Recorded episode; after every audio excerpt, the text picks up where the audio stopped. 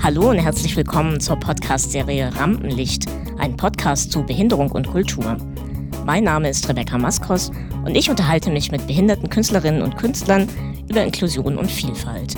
In Musik, im Theater, im Tanz und in der bildenden Kunst. Und es geht auch um den Zugang zum Kulturbetrieb. In der dritten Folge sitze ich hier im Rampenlichtstudio zusammen mit zwei bildenden Künstlerinnen, die beide auch Behinderungen haben. Das sind Inga Schafter-Silva und Anton Beate Schmidt. Hallo, ihr beiden. Hallo. Hallo. Anton, du bist Malerin und Illustratorin. Du bist 51 Jahre alt, bist gelernte Filmcutterin und du wohnst in einem sehr kleinen Dorf in Teltow-Fleming, richtig? Ja, genau. Ja, und du hast dort auch dein Atelier. Ähm, wie sieht denn die Kunst aus, die du da in deinem Atelier produzierst? Also ich mache hauptsächlich Malerei. Im Moment ist das Medium in der Regel Aquarellfarbe. Ähm, es geht um Porträts, Selbstporträts und um Essen. Also du malst Essen. Ich male Essen, ja. Aha, das inspiriert dich. Na, das ist so eine Nebenserie, die irgendwann daraus entstanden ist, dass sehr viele Menschen inzwischen ihr Essen fotografieren und auf den diversen sozialen Medien posten. Das fand ich ein bisschen langweilig und habe dann irgendwann angefangen, das zu zeichnen. Und ähm, inzwischen ist es so, dass ich irgendwie im Monat, weiß ich nicht, 10, 12 solche Zeichnungen habe äh, von irgendeinem Essen, das bei mir auf dem Teller war. Also du malst Foodporn. Ein sozusagen. bisschen. Ein bisschen. Okay. Sehr oft in Kombination mit äh, Insekten. Das mögen manche jetzt weniger als Foodporn bezeichnen. Interessant. Wo kann man sich das angucken? Äh, man kann das natürlich auf meiner Webseite sehen. Dann gibt es äh, immer wieder offene Ateliers. Ähm, ansonsten irgendwann in diesem Jahr wird in Berlin noch eine größere Ausstellung stattfinden. Da weiß ich aber noch nicht genau wo. Und Inga, du bist äh, 47 mhm. und du wohnst in Berlin. Mhm. Und äh, du machst ja neben der Kunst viele andere Sachen. Ne? Du promovierst gerade an der Humboldt-Uni im Fachbereich Ethnologie. Und ähm, aber bist auch als Malerin tätig, ne? In mhm. einem Atelier im Haus in der Sigmaringer Straße. Wie würdest du denn deine Kunst beschreiben? Ich male auch hauptsächlich ähm, figurativ und habe eigentlich ähm, mit Porträts angefangen. Das war so vor 20, 25 Jahren. Und ähm, ja, eigentlich steckte da immer auch der Wunsch, dass, ähm, dass ich mit anderen kommunizieren kann. Dass ich immer das Gefühl hatte, ich war irgendwie abgeschnitten, ich habe vieles nicht mitbekommen. Deswegen war eben das Porträt, also ähm, diese Art von Malerei für mich besonders wichtig, weil ich dann einfach ähm, das ausdrücken konnte, was ich immer gelesen habe. Also die Mimik und die Lippen und das Gesicht, was es ausdrückt. Und, und von da aus bin ich dann, habe ich eigentlich immer weiter figurativ gemalt. Habe auch mal ein bisschen abstrakt gemacht, aber sehr wenig. Und jetzt bin ich gerade bei einer mythologischen ähm, Zyklus sozusagen dabei, wo ich eben auch äh, ganze Menschen mhm. male, die im Raum stehen. Und ähm, das sind sozusagen Gottheiten, die sich im Menschen darstellen. Du hast ja mehrere Beeinträchtigungen. Ne? Du hast äh, seit, seit dem frühen Kindesalter hast du eine schwere Hörbehinderung mhm. und du hattest noch eine schwere Krankheit im mhm. Erwachsenenalter, die dich auch immer noch begleitet. Ne? Du bist chronisch krank, ne? wenn ich das richtig ja. verstehe, bezeichnest du dich auch so.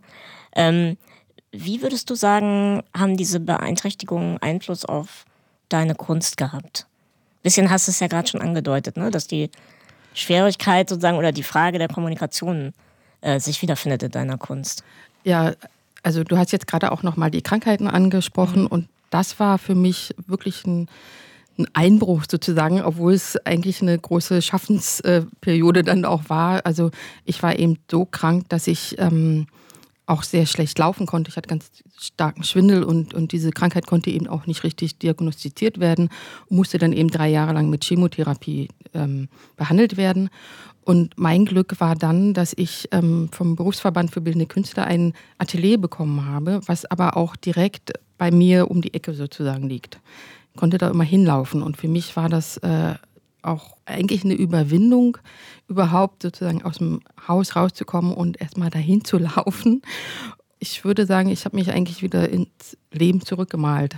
Also das hat sich dann so ausgedrückt. Vorher habe ich eben sehr expressiv und sehr farbig äh, gemalt und dann auf einmal war das so schlagartig schwarz-weiß. Also ich habe ein bisschen preußisch-blau noch und Umbra gebrannt dabei gehabt, aber sonst war es mehr oder weniger schwarz-weiß.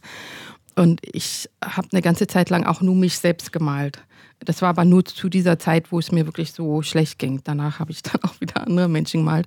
Aber das war für mich so, dass ich sozusagen so einfach auf mich selbst zurückgeworfen worden bin. Du hast einen sehr schönen Text geschrieben, der heißt äh, Den Stein zurückwerfen. Mhm. Ähm, und da beschreibst du, wie sozusagen die Kunst auch dazu dient, ähm, Zuschreibungen und Stereotypisierungen, die Menschen mit Behinderungen erleben, umzudrehen und zurückzugeben, sozusagen. Also abzuweisen. Mhm. Ist, das, ist das oft ein Thema in deiner Kunst, auch Widerständigkeit zu zeigen? Ja, ich denke schon, indirekt. Also das war jetzt so eine eher eine intellektuelle Verarbeitung dessen und ähm, ich habe mich halt auf Sartre bezogen, der das eigentlich für schwarze Menschen äh, ausformuliert hat. Und äh, das geht natürlich sehr vielen anderen Menschengruppen, die eben auch einfach ähm, marginalisiert werden oder ja als irgendwie anders ähm, betrachtet werden. Und dann denke ich, ist es auf jeden Fall sehr wichtig, dass eben die Leute selbst sagen, wer sie auch wirklich sind und das zeigen eben. Also ich habe zum Beispiel auch, ähm, was mir erstmal gar nicht so bewusst war, habe ich ähm, zum Beispiel immer die Ohren weggelassen bei den Porträts. Mhm. Ist mir überhaupt nicht aufgefallen. Und dann haben andere Leute mir das gesagt und dann habe ich die hinterher eingefügt. So, mhm. und, äh, aber eigentlich, ähm, oder ich habe sie dann auch manchmal, also das war dann der nächste Schritt, dass ich dann einfach diese Stellen auch freigelassen habe. Mhm. Und dadurch wurde es dann auch sichtbar sozusagen. Okay. Also, dass es für mich überhaupt nicht so wichtig ist. Also, weil meistens ist es ja eher so, dass dann von, sage ich mal, Normalhörenden gesagt wird, ach, ist ja so traurig, du kannst jetzt nicht die Musik so und so hören, wie wir das tun und so. Man wird sehr häufig bemitleidet und eigentlich ähm, empfinde ich meine Welt überhaupt nicht als irgendwie armselig oder so.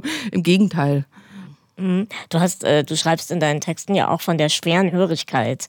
Das fand ich eine total schöne Umdrehung von diesem Begriff Schwerhörigkeit, der ja doch sehr schwer klingt, ja, also sehr beladen, äh, sehr viel nach Leid und so weiter, Ausgrenzung. Und du betonst dieses sozusagen die, die, die Abweisung von Hörigkeit, ne? Also. Genau, also eigentlich ist es ja falsches Deutsch. Also es müsste ja schwerhörend heißen und nicht schwerhörig. Und also dieses Wort hörig gibt es ja in der deutschen Sprache. Und dass das einfach so kritiklos immer gesagt wird, finde ich so, so komisch, weil es schon ein Wert ist, ne, wie man spricht. Und äh, ja, ich fand es eigentlich dann fast ein Kompliment, wenn man sich das so überlegt. Ja? Also mir wurde sozusagen eine schwere Hörigkeit, eine ja, eine Widerständigkeit zugesprochen mhm. oder ein eigenständiges Denken auch. Und das ist ja tatsächlich etwas, was passiert, wenn man so auch abgeschlossen ist. Also man muss irgendwie selbst denken. Also mir ging es eben immer in der Schule zum Beispiel so, dass ich eben ähm, das gar nicht mitbekommen habe, was eigentlich äh, da vorne gesprochen wurde oder was diskutiert wurde. Und äh, ja, es wird ja immer so abgeschwächt. Also es wird ja immer gesagt, ja, du kannst ja auch lesen und ähm, keine Ahnung, irgendwelche anderen Sachen. Sogar in der Uni wurde mir gesagt, ich sollte dann die ganzen Kataloge eben durchlesen in der Kunstgeschichte. Mhm. Und, ähm, und das habe ich dann aber tatsächlich auch gemacht. Und das hat mich äh, auch dann zu einer guten Wissenschaftlerin gemacht, würde ich sagen, indem ich dann eben das auch ganz genau genommen habe oder gelesen habe. Mhm. Also sozusagen aus dem Stigma eine Stärke machen, wenn man so will. Ne? Genau. Ja, die man auch ja. künstlerisch nutzen kann. Anton, wie ist das bei dir? Hast du das Gefühl, dass deine Behinderung, du hast ja eine, eine Gehbehinderung, mhm. äh, eine Körperbehinderung, dass die äh, Einfluss hat auf deine Kunst? Also da ich in meiner Kunst in der Regel äh, mich mit Identitäten befasse und versuche die aufzubrechen, ob das Identitäten sind, wo man lebt, wie man sich fühlt, wie man aussieht, wie man sich bewegt und äh, das in Welten zusammenfasse, von denen ich denke, das macht uns ein Stück weit aus, kommt das natürlich immer wieder vor. Da ist das Thema Selbstporträt auch sehr oft dabei. Und dann befasse ich mich natürlich mit mir und damit fließt die Behinderung mit ein.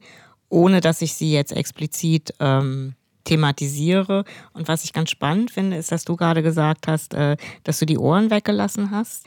Ich habe äh, von einem Professor in einem Gespräch erfahren, dass Bildhauer zum Beispiel, die ähm, körperliche Beeinträchtigungen haben, sehr oft diesen Körperteil weglassen. Und ich ähm, merke in meiner Malerei auch, äh, ich male Gesichter und Hände, mit Füßen komme ich nicht klar. Mhm. Ich krieg's einfach nicht hin. Ich versuche es immer wieder, aber es sieht sehr merkwürdig aus. Weil meine Perspektive zu Füßen aufgrund der Tatsache, dass meine Füße ähm, verkrüppelt sind, eine andere ist als ähm, die von Menschen, die damit laufen. Mhm. Und was lässt du die Füße dann auch weg oder, oder wie machst du das? Ähm, nicht bewusst, aber meistens enden Porträts am Bauchnabel. Also Körper- oder Menschendarstellungen. Ja. Mhm. Außer bei Illustrationen, also ich mache auch sehr viele Illustrationen.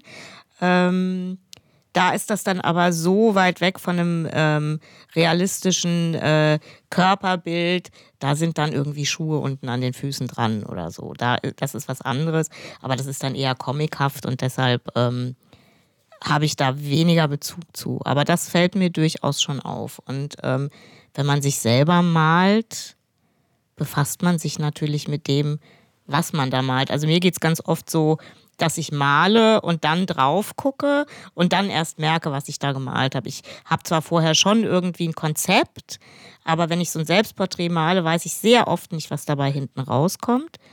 Ähm, und kann das sozusagen in der Rückbetrachtung merke ich dann, oh, jetzt hast du dich aber damit befasst, ohne dass du es gemerkt hast. Ist es dir generell eigentlich wichtig, dass du ähm, mit der, dass, dass du als Person auch äh, raustrittst aus dieser rein klassischen künstlerischen Rolle, weil du du bist ja jetzt Teil von so einer Kampagne von Darf, ne? Von genau. Diese, ja. Von der Kosmetikfirma. Ja, genau. Ähm, und da gibt es einen, einen, kleinen Film über dich, mhm. äh, ja. wo deine Behinderung einfach auch Thema ist. Ja. Hm, ist das, ist das ein Anliegen für dich? Also mein Anliegen ist es tatsächlich, dass wir Menschen mit Behinderung einfach mehr rausgehen, dass wir uns zeigen, dass wir an all den Orten auftauchen, an denen wir auftauchen möchten und somit unsere Umgebung auch ein Stück weit zwingen, sich damit auseinanderzusetzen. Und ich glaube, wir können in kleinen Kämmerlein diskutieren, solange wir wollen, was Inklusion ist und wie wir das uns wünschen und was vielleicht der geschickteste Weg wäre ich glaube, Fakten zu setzen, indem wir auftauchen, ist immer noch der effektivste Weg. Und in dieser Kampagne ging es nochmal um was anderes. Ähm, die nennt sich Show Us. Ähm, und es ging im, geht im Prinzip darum, äh, Werbung diverser zu gestalten. Und in diesem Fall besonders das Frauenbild. Frauen mit Behinderung kommen in der Werbung nicht vor. Mhm. Ähm, und Frauen mit Behinderung kommen auch nicht in den Bilddatenbanken der großen äh, Anbieter vor. Da, wenn man jetzt zum Beispiel Frau im Rollstuhl äh, eingeben würde, würde man sehr, sehr wenig Auswahl an Bildmaterial finden. Ähm, und im schlimmsten Fall sogar Fotografien von Frauen, die in Rollstühlen sitzen, die gar nicht in Rollstühle gehören. Das ist ja Standard, ne? Das genau, weil es halt einfacher ist, es zu fotografieren. Uralt Rollstuhl und so, genau. Genau, aber jeder, der im Rollstuhl sitzt, sieht das auf die erste mhm. Sekunde, dass da was nicht stimmt. Ja. Ähm, und solange die Bilddatenbanken damit nicht gefüttert sind, werden Firmen da auch nicht drauf zurückgreifen. Und mhm. ich fand es eine ganz gute Möglichkeit, da jetzt mitzumachen. Also ich sehe schon auffällig aus, anders aus. Ich bewege mich auch anders, weil ich mit Krücken laufe und meine Füße so durchschwinge. Ähm, und das gibt es jetzt eben in Bild und Film. Ähm, und ich glaube, dass das Sichtweisen verändern kann. Und das ist mir sehr, sehr wichtig, ja. Ja, ich habe den Eindruck, dass äh, Künstlerinnen, Künstler mit Behinderung sowieso ähm, selten sichtbar sind. Also ich kenne eine äh, Malerin noch aus den USA, Riva Lehrer, die hat selber eine Behinderung und die mhm. äh, für die ist Behinderung auch, auch ganz klar Thema in ihrer Kunst. Mhm. Ähm, und die ist damit auch sehr erfolgreich, allerdings tatsächlich in einer bestimmten Szene vor mhm. allem. Ja. Also in den USA ist sie in der Behindertenbewegung extrem bekannt weil sie ist auch eine exzellente Künstlerin, die eigentlich auch genauso auf dem äh, allgemeinen Kunstmarkt ja. Erfolg haben könnte. Also hat sie teilweise auch, aber ich weiß, dass sie manchmal so ein bisschen daran, also dass es so an ihr nagt, dass sie das Gefühl hat, es bleibt trotzdem so ein Special Interest Thema. Mhm. Ähm, Ja, und äh, was mir auch auffällt, das ist ja viel, also Kunst von behinderten KünstlerInnen immer so als Outsider-Art, also oder schnell in diese Ecke furchtbar. geschoben wird. Ja, furchtbar. Was, furchtbar. was, was denkst ganz du dazu? furchtbar. Mhm. Also ich finde es ganz, ganz schrecklich, weil es ähm, die, die Kunst abqualifiziert. Also ich, ich persönlich finde auch reine Frauenkunst schwierig oder reine Männerkunst. Ähm, ich glaube, es wäre sinnvoll, wenn wir anfangen würden, das weniger in Schubladen zu denken. Und es ist für eine Künstlerin mit Behinderung auch immer so ein bisschen eine Entscheidung. Will ich den Weg gehen, die Nische auszuschöpfen, dass ich eine Künstlerin mit Behinderung bin und dass das vielleicht mein Thema ist? Ähm, meine Erfahrung sagt mir, das bedeutet aber dann auch, dass man in dieser Schublade drin bleibt. Mhm. Und das finde ich für mich persönlich nicht spannend. Es gibt bestimmt äh, Menschen, für die das äh, ein völlig guter Weg ist. Ähm, ich möchte mir die Option einfach offen halten, meine Themen so frei wie Künstlerinnen das können zu wählen ähm, und nicht in so einer Schublade stecken zu bleiben. Wie siehst du das, Inga? Äh, Denkst du, dass das äh, gut ist, sozusagen auch spezielle Plattformen zu haben? Also ich finde es sehr schade, wenn man eben äh, als Mensch so sehr reduziert wird dann auf ein bestimmtes Thema. Es sei denn, man hat es selbst sich so ausgewählt. Das ist natürlich was anderes. Aber also wenn ich so darauf zurückblicke, was ich so gemalt habe, ist ähm, selbstverständlich ist es dann auch ein Thema. Also was ich ja eben schon gesagt hatte. Aber ähm, ich habe eben auch viele andere Sachen gemacht und, und darum geht es eigentlich. Und deswegen, also ich würde auch sagen, es gibt eigentlich keine behinderte Kunst an und für sich. Es gibt nur Themen, die dann eben, und darunter fällt dann eben auch Frau sein oder Behinderung oder andere Dinge, die wichtig für einen sind, die dann auftauchen sozusagen. Weil Kunst ist ja auch immer etwas, was sozusagen im Unterbewusstsein irgendwie gräbt und etwas hervorholt, was man sonst nicht so zur Sprache bringen kann. Ich äh, habe als Außenstehende oft den Eindruck, äh, äh, Behinderung und Kunst, da denken die meisten Leute erstmal an pädagogische Projekte, also Soziokultur. Werkstätten. Bitte? Soziokultur. Soziokultur. Was ist Soziokultur für Außenstehende? Kultur, die auch immer noch einen pädagogischen Anspruch hat. So würde ich es jetzt zusammenfassen, aber es ist mit Sicherheit nicht die richtige Definition. Ja, aber ich glaube, da kann man sich schon so was drunter vorstellen. Ne? Also, ich meine, es gibt ja auch ganz tolle Projekte wie Blaumeier oder die Schlumper in Hamburg. Blaumeier ist in Bremen. Äh, gibt es schon ewig mit ehemaligen Psychiatriepatientinnen und so weiter. Ähm, also an sich tolle Projekte. Mit Sicherheit. ja. Ähm, ich denke, ist das, ist das, ist das ein Problem, dass sozusagen äh, äh, öffentlich Kunst äh, und Behinderung oder behinderte KünstlerInnen gar nicht mehr anders wahrgenommen werden? Oder erstmal sofort auf der Schiene wahrgenommen werden? Also ich glaube tatsächlich, dass es ähm, eine persönliche Entscheidung der KünstlerInnen ist, ähm, welchen Weg sie da gehen. Und ähm, äh, Künstlerin zu sein bedeutet einfach ähm, auch finanziell sehr oft in prekären Situationen zu sein. Das ist immer noch so. Das gilt auch für Künstlerinnen ohne Behinderung. Und die Soziokultur bietet oft Möglichkeiten innerhalb ähm, dieser Strukturen eben Projekte zu machen, finanzielle Unterstützung zu bekommen, ähm, Proje Projektförderung zu bekommen. Und ich kann durchaus verstehen, dass, dass Menschen dann sagen, das greife ich, damit kann ich wenigstens mein Projekt umsetzen. Ähm, ich mache das ganz bewusst nicht, äh, weil ich eben nicht so einseitig wahrgenommen werden möchte. Aber das ist einfach eine persönliche Entscheidung. Das kann man gut oder schlecht finden. Es entsteht, glaube ich, hauptsächlich aus einem finanziellen Problem. Mm, Ja, das finde ich super, dass du diese finanzielle Grundlage ansprichst, ne? weil ganz viel Kultur entsteht ja äh, unter sehr prekären Bedingungen. Ähm, wie war denn bei euch so euer Zugang bisher zur Kunst? Ich weiß nicht, Inga, wie war das bei dir? Hast du, warst du auf einer Kunsthochschule? Äh, Ich habe mich mal bei der HDK beworben, bin dann nicht angenommen worden und habe dann beschlossen, Ethnologie zu studieren und ähm, bin einfach als Nebenhörerin an die HDK gegangen, also die heutige UDK. Und das war damals aber auch möglich. Das würde heutzutage gar nicht mehr gehen, weil da müsste man das erstens bezahlen oder ähm, sich auch dafür bewerben und so. Und für mich war das einfach erstmal so ein Freiraum sozusagen auch, weil ich konnte mein Studium problemlos machen. Ich habe dann nebenbei eben sozusagen immer einfach gemalt. Ich hatte auch ein Atelier in der Uckermark, aber das war dann eben über meine Eltern. Und ähm, dann erst sehr viel später, als ich so krank geworden bin, da habe ich dann dieses Atelier vom BBK bekommen. Mhm. Oder ich habe mich BBK. dafür beworben. Ja, also, BBK, Berufsverband äh, Bildender Künstler, ne? Genau, Berufsverband mhm. Bildender Künstler. Ähm, genau, und da muss man sich auch bewerben und alles. Und also so einfach ist das nicht. Aber die haben eine sehr, sehr gute Struktur, die auch immer wieder neu in Frage gestellt wird.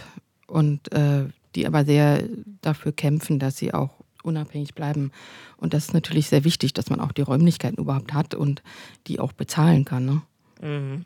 Also du, hast, du hast mir mal erzählt, du hast dich dann später auch für Stellen beworben äh, und bei den Bewerbungsgesprächen hast du deine Schwierigkeit auch aus Gründen nicht offen gemacht und hast diese Jobs nicht bekommen. Ja, das war eigentlich das immer so mein Grundkonflikt, dass, äh, dass meine Behinderung unsichtbar ist und dass auch jeder so das Gefühl hat, ach, äh, eigentlich äh, habe ich gar nichts, ich bin total normal und das äh, auch immer, wenn ich das überhaupt benenne, dann, ähm, dann sprechen eigentlich andere Leute für mich und äh, das ist natürlich nicht richtig, das darf ich auch mit mir selbst nicht tun lassen, aber ich bin eben auch immer auf eine normale Schule gegangen und deswegen habe ich das dann bei diesen Vorstellungsgesprächen auch überhaupt nicht gesagt. Und meistens wird ja davon ausgegangen, wenn man sich in einen großen Kreis setzt, dann ist das was sehr Demokratisches, was sehr Freundliches. Alle gucken sich an, alle sind gleichberechtigt. Aber für mich war das dann eben eigentlich schrecklich, weil eben die Leute so weit weg von mir saßen, dass ich gar nicht von ihren Mündern ablesen konnte und ich habe sie einfach nicht verstanden. Und dann wurde auch nicht mehr so wirklich auf deine Qualifikationen und dein Können geguckt, sondern ihr irgendwie war das Bewerbungsgespräch komisch oder so ja, genau. Ja, ich habe ja immer auf die falschen Fragen auch geantwortet. Und weil ich mir dann einfach ausgedacht habe, was die anderen äh, vielleicht gesagt haben. Ja. Anton, wie war das bei dir? Hast du dich beworben für eine Kunsthochschule? Ja, zweimal. Und auch noch ein bisschen an Filmhochschulen. Und es hat nie geklappt. Ähm, bei den ersten Malen würde ich sagen, berechtigt. Ähm, Wieso? Weil ich einfach noch frisch in der Schule war und äh, irgendwie eine sehr naive Vorstellung davon hatte, was in so ein Portfolio gehört. Ich hatte einfach keine Erfahrung, bin irgendwo auf dem Land aufgewachsen, in der Nähe von Frankfurt, ohne große Kultur- und Museumserfahrung. Äh, also da war ich einfach wirklich grün und ähm, später kann ich nicht sagen, warum ich äh, nicht aufgenommen wurde. Ähm, das wird einem in der Regel ja nicht gesagt. In einem Fall habe ich sehr eindeutig das Gefühl, dass ich nicht genommen wurde aufgrund meiner Behinderung. Wieso? Was, was, was ist da passiert? Na, das, also ich bin bis in so ein Vorgespräch gekommen, was äh, wir alle wissen, die sich jemals an der Kunsthochschule beworben haben, schon mal so die erste große Hürde ist. Und ähm, für mein Gefühl, also man hat ja immer doch, wenn man so dann mal leise in der Ecke sitzt, ein ganz gutes Gefühl zu den Situationen und zu sich selber, war das ein sehr gutes und konstruktives Gespräch.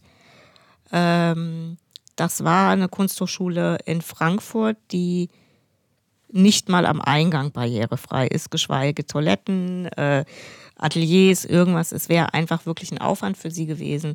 Und dann habe ich ein Nein bekommen. Also es kann so sein, es kann aber auch einen anderen Grund gegeben ha haben. Und das ist halt immer so das Problem. Ich kann es nicht wirklich den Finger drauflegen. Also würdest du sagen, Barrierefreiheit ist ein grundsätzliches Problem überhaupt an Kunsthochschulen? Äh, die einfach also, nicht gegeben ist? Ich, ich denke schon. Ich weiß, die UDK hat jetzt so ein bisschen nachgerüstet, aber da war es lange auch so, dass ich nicht mal diese UDK-Rundgänge machen konnte, außer ich hatte jemanden dabei, der mich die Treppen hoch und runter getragen hat. Ähm, es sind sehr oft alte Gebäude. Ich muss dazu sagen, ich habe mich aber beworben. Also wie gesagt, ich bin 51. Irgendwann in den 90ern. Das ist natürlich jetzt auch schon eine Weile her. Ich kann nichts darüber sagen, wie das in, im Moment abläuft. Hast du denn das Gefühl, dass äh, es auch überhaupt so ein Zusammendenken gibt, dass, dass äh, KünstlerInnen, äh, die auf dem generellen Kunstmarkt bestehen wollen, überhaupt eine Behinderung haben? Also ich kann das nur zum Beispiel äh, sagen für den Journalismus. Ähm, da hatte ich oft den Eindruck, das geht bei vielen. Also es gab in meinem Weg immer viele, die sehr offen waren dafür, aber es gab auch immer Leute, die gesagt haben, naja, hm, also mit einer Behinderung kann man eigentlich keine richtige Journalistin sein. Das kam in deren Kopf nicht vor, weil es ihrem Bild von Journalistin sein nicht entsprach, weil das hat mit ja. uneingeschränkter Flexibilität, Mobilität, Belastbarkeit und so weiter zu tun.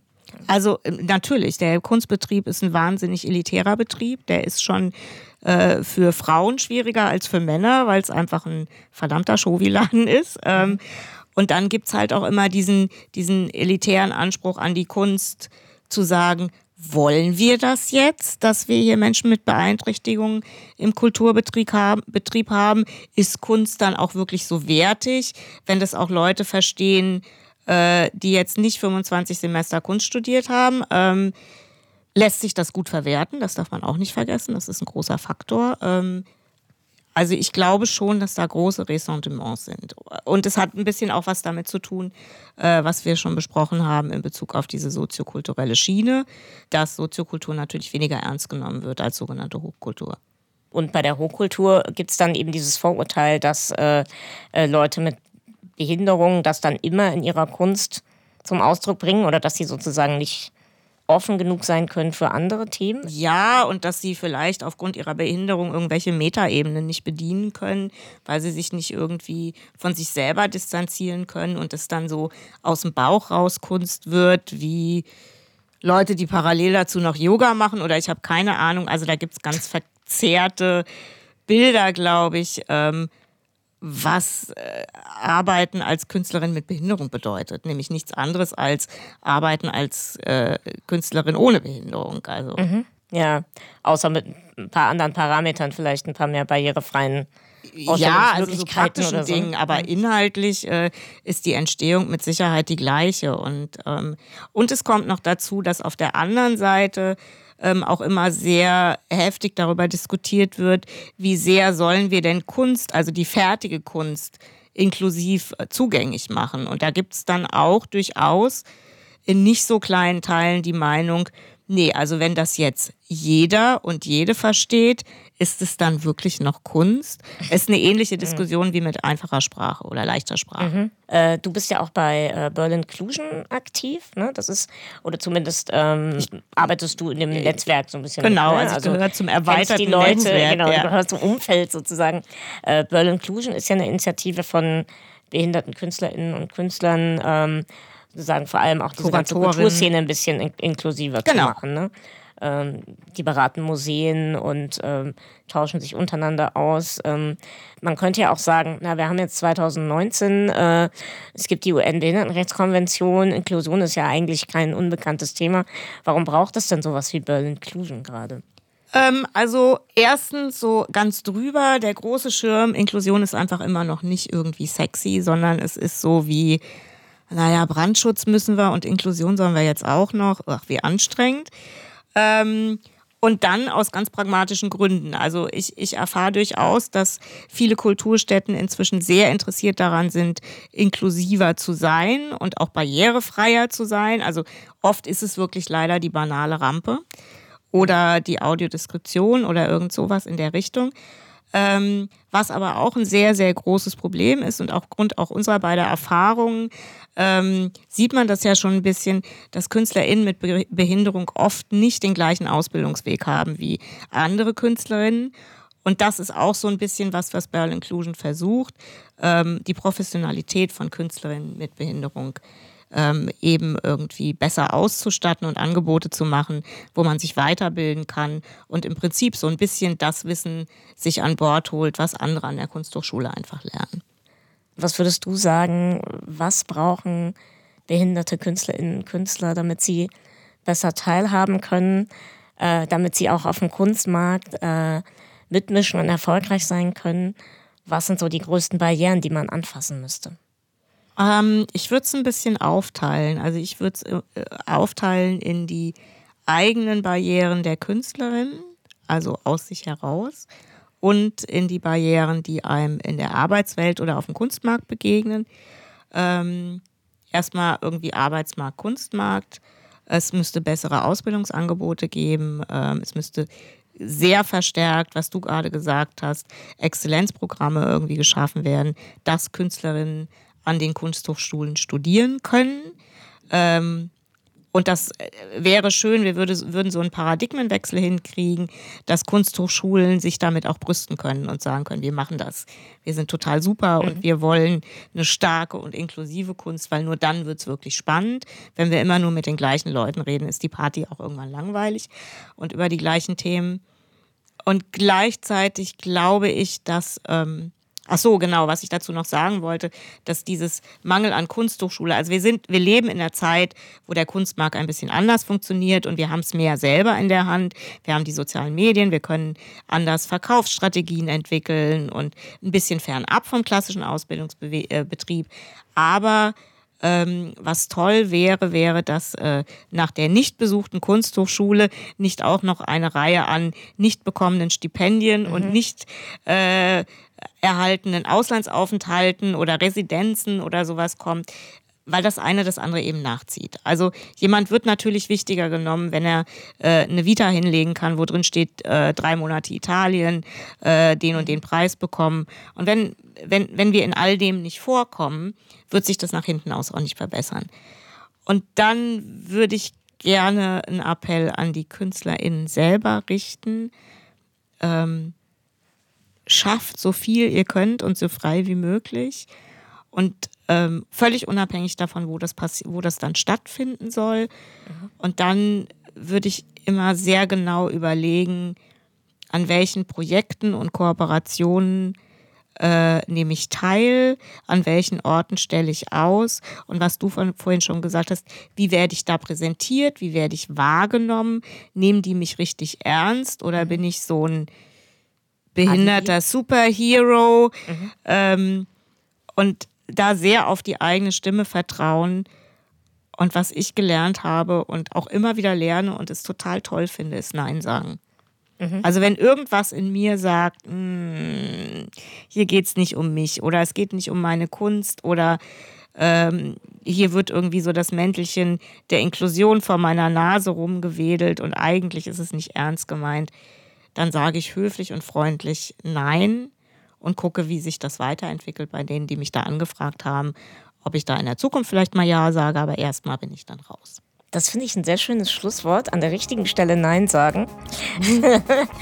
ja, vielen Dank euch beiden. Sehr und ich wünsche euch alles Gute für kommende Projekte, Ausstellungen und so weiter. Tschüss.